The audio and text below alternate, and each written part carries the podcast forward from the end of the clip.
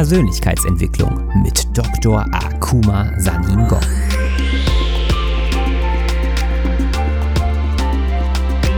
Investiere in dich selbst, denn wenn du es nicht tust, tut es niemand anderes.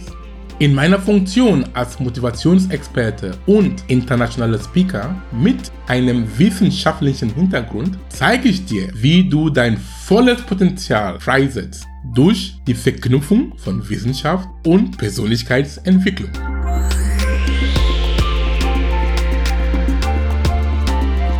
In dieser Folge hörst du Akumas Talk beim Event TEDx HU Berlin im Juni 2020. In seinem auf Englisch gehaltenen Vortrag geht Akuma auf die Besonderheiten der Epigenetik ein und erklärt, welchen Einfluss deine Lebensweise auf deine Folgegenerationen hat. Viel Spaß beim Zuhören.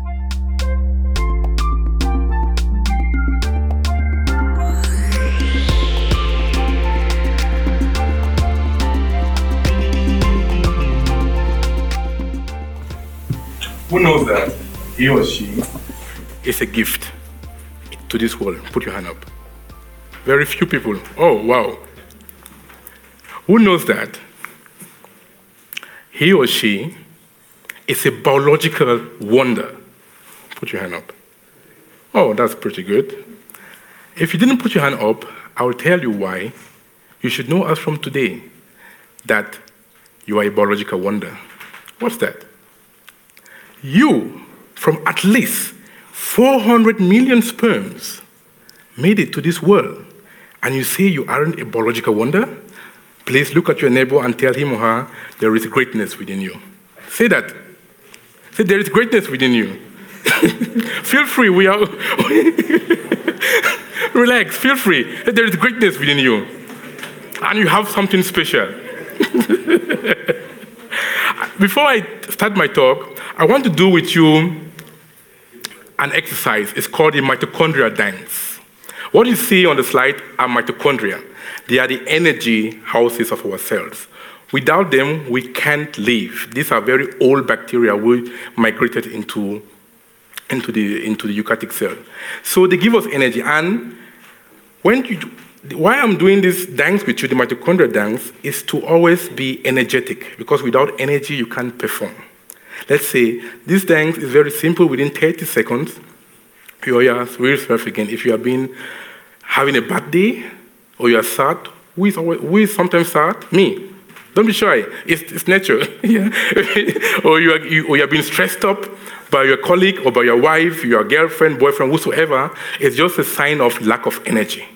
And you do this to get your energy back. It's called natural doping. So please stand with me up. Let's do our mitochondria dance. And we are going to be very loud. Don't be ashamed. Nobody is going to listen to you. Say what you wish. We have just heard about the talk about dreams. What is your dream? Are you, you want to be happy? You want to be rich? You want to be whatever you want to achieve in life? Say that loud and clear and give that to the universe, and so shall it be. There's science behind that. Okay? That's the rule of the game. So, with the count of three, two, one, we will start our mitochondria dance, and you start to positively affirm what you wish. Say, I'm healthy, I am rich, I have a good, I have a good job, I have a good wife, I have a good husband, whatever your dream is. Okay? That's the rule of the game. So three, two, one, music. I, I, am happy. Come, I am happy. I am happy. Come, don't be shy. I am happy. Come, don't be shy. Come, dance with me. Mitochondria dance. I am happy. Today is a good day. Loud, music loud, loud, louder, louder, louder. Today's a good day. Louder, louder.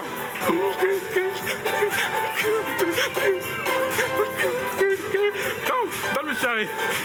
Come. Today's a good day.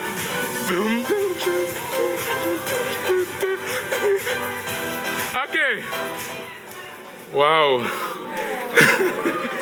so you see, we'll regain our energy. It's very natural. Natural doping.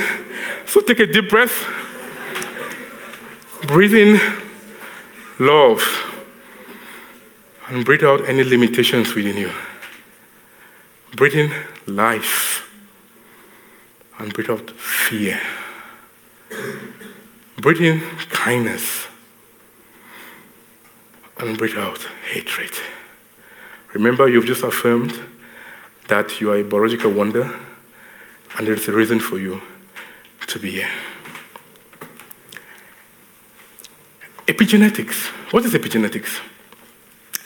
Epigenetics is the bridge between our environment and our biology.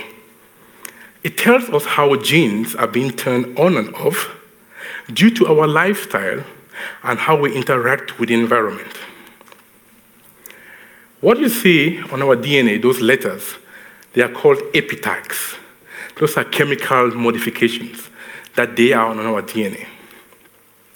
Epi comes from Greek, which means above. So you can understand epigenetics as control above the genes.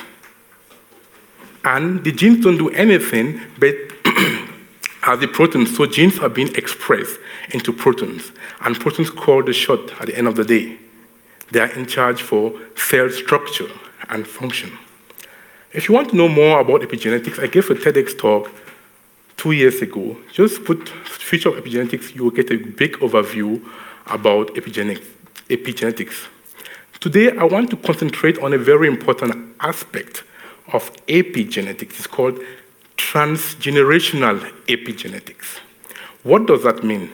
Transgenerational epigenetics means that how we live our lives today has an impact and a legacy on future generations. It's very important. For those of you having a Christian affiliation, in Genesis 4:15 I quote, and the Lord said, "Let no one do harm to Cain, or he shall see vengeance seven times." Here we hear the word seven. That means whatever you do today can go over seven generations. The, the, Christian Bible already said that, and science is coming now to testify all these things that old traditions have been telling us. We are being programmed pre birth when we are still in the womb. Very important. So, your life today, I want to share with you this equation. It's the equation of life. I got to know this equation when I was doing my master thesis at the Technical University of Munich. We had a visiting professor from the US. He showed us this equation at the time it ended where you see the letter genome. So I've expanded this equation because epigenetics has become more and more important to society. So I've, with my understanding of epigenetics, I've added that aspect. So let us explain the terms that you see. Phenotype means what you see. Are you healthy? Are you sick? Are you happy? That is phenotype. Genome or genotype means the collection, the summation of all our genes. And epigenetics now means your thoughts. How do you perceive the environment? How do you perceive the world? Are you a positive person? Are you a positive thinking person? Or do you think that everything is going to come to an end? Or are you negative thinking? How you perceive the environment with your thoughts has an influence how you live your life. And of course, environment means here your health, it means your diet. Are you involved in physical activity? And also your social context. That is the epigenetic aspect of it. That is this above aspect of our genes. Because the gene, the, the, the genome is constant, it doesn't change. But we can influence the expression of our genes to have the phenotype. So from birth, what you see from birth, pre-birth, up to now, your life is just a blueprint. It's just a print of your genes, and your epigenetics or your epigenome. And the message behind is you've got the power on the epigenetics. You can decide what to think. Nobody can force you to think what you don't want to think, true or false. You decide. And you also decide how you want to live your life. So the control is, the control is with you. So epigenetics is a very empowering science. It, take, it gives you back your power from victor, from victim to, vic, to victor. I want to give you a very good example to make a case of transgenerational epigenetics to show how, how we live our lives today can have effects on future generations. This was a study done in Rio de Janeiro where grandmothers who suffered domestic violence and community violence, when they were pregnant, they suffered these effects, and then their unborn, their unborn born babies, that is the baby they were carrying them, their own baby also had effects. So they did a study with their grandchildren. And they saw on their genome certain stretches called CpG islands, um, which are methylated. Methyl is a, is a chemical group. It's this epi part on the genes. They saw that the same pattern, how these methyl groups were being displayed on the grandmothers and on their grandchildren was the same. And those, that pattern correlated with genes which were involved in depression, aggression, and post traumatic stress disorders. And some of these children were, all, were very aggressive people. So you can see there's a correlation that what their grandmothers experienced during pregnancy passed over generations. This is another good exa- example on it was done on mice and on men. That men and mice who suffered early childhood abuse, they also pass stress phenotypes and other psychological maladies to their offspring. The science is telling us that. There's also a good aspect of it that this was done, this is, this is a pure mice study in which they show that rats which were involved in physical training and cognitive training, they became very smart and intelligent, and they also passed these traits to their offspring. It, was a, it made news in the New York Times, and they said fathers who exercise have smarter babies. So, boys here and many here, you've got something to do if you want to have smarter babies in future. So, with all these examples that I've shown, and there are many studies on this aspect, but the time won't permit me to, to explain all of that, we can say that trauma, earlyhood trauma, has a big effect on our lives, and we can pass that over to many generations. So, there is also if the flip side of the coin. I've talked about the negative aspect of it stress, trauma, psychological disorders. But the good side of it, we can also cultivate that about positive thinking, about compassion, to be more compassionate, to have love and self love. Those are very important traits. We can start cultivating them that because you are going to erase that old, let's say, if you are somebody who was very negative thinking, you think about the world is very bad, people hate you, and things like that, you can start to recultivate that to rewrite that, those bad epigenetic marks into good epigenetic mark of love, compassion, gratitude. It's very important. Gratitude is the emotional signature of receiving. So you can always see it one way or the other. So, what to do?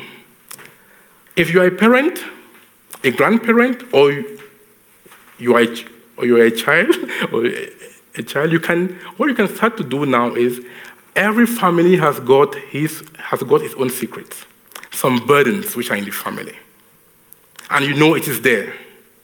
If you're a parent or a child, go to your grandma, grandfather, or to your father, or, or the other way around, and talk those things out. Don't sweep them under the carpet. Speak it out.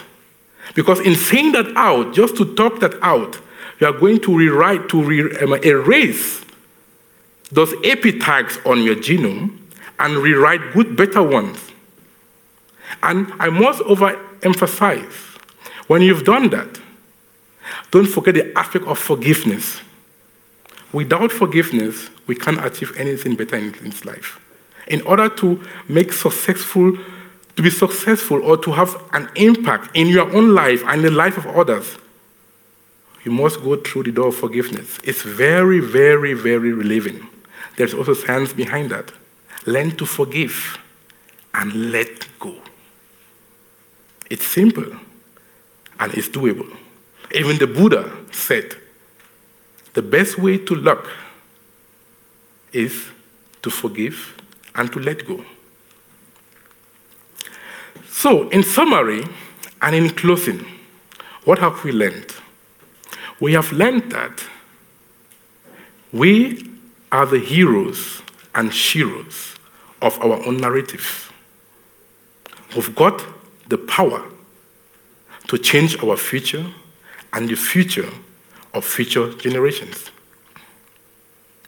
If we want to change the world of tomorrow positively, we have to start to work today on our behaviors and our values. Let your future be your present. You can live the future that you want in this present moment to visualize it. And so shall it be. You should be a shiny, bright star to all those who are around you. And if you can't pay it backward, because there are certain things that we can't redo, it can't be undone, it's already been done. It's not so bad, it's okay. If you can't pay it backward, pay it forward. And with this, it has been a plum pleasant pleasure.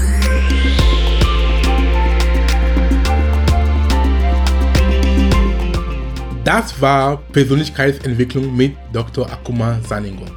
Ich freue mich, dass du da warst. Und lade gern deine Freunde ein, den Podcast zu abonnieren. Es gibt nichts Schöneres, wenn du mit deinen Mitmenschen gemeinsam wächst, oder? Und wenn du mehr lernen und weiter wachsen willst, dann besuche meine Webseite unter www.drsaningong.com und nimm an meinem vierteiligen kostenfreien Online-Kurs namens Persönlichkeitsentwicklung 6.0 teil.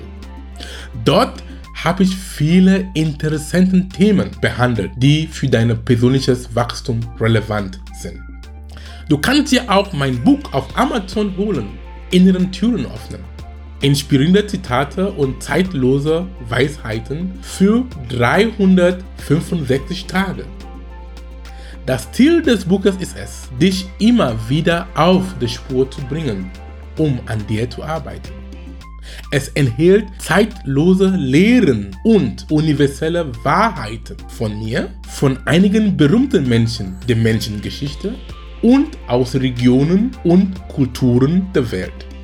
Es ist ein guter Start in den Tag, denn Studien haben gezeigt, dass was du in den ersten 30 bis 45 Minuten nach dem Aufwachen liest, sprichst und hörst, bestimmt, wie dein Tag verlaufen kann.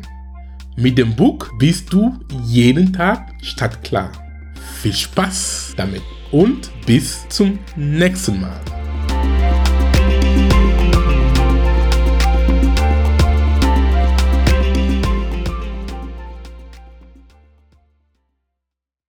Dieser Podcast wird produziert von Benedikt Mensing.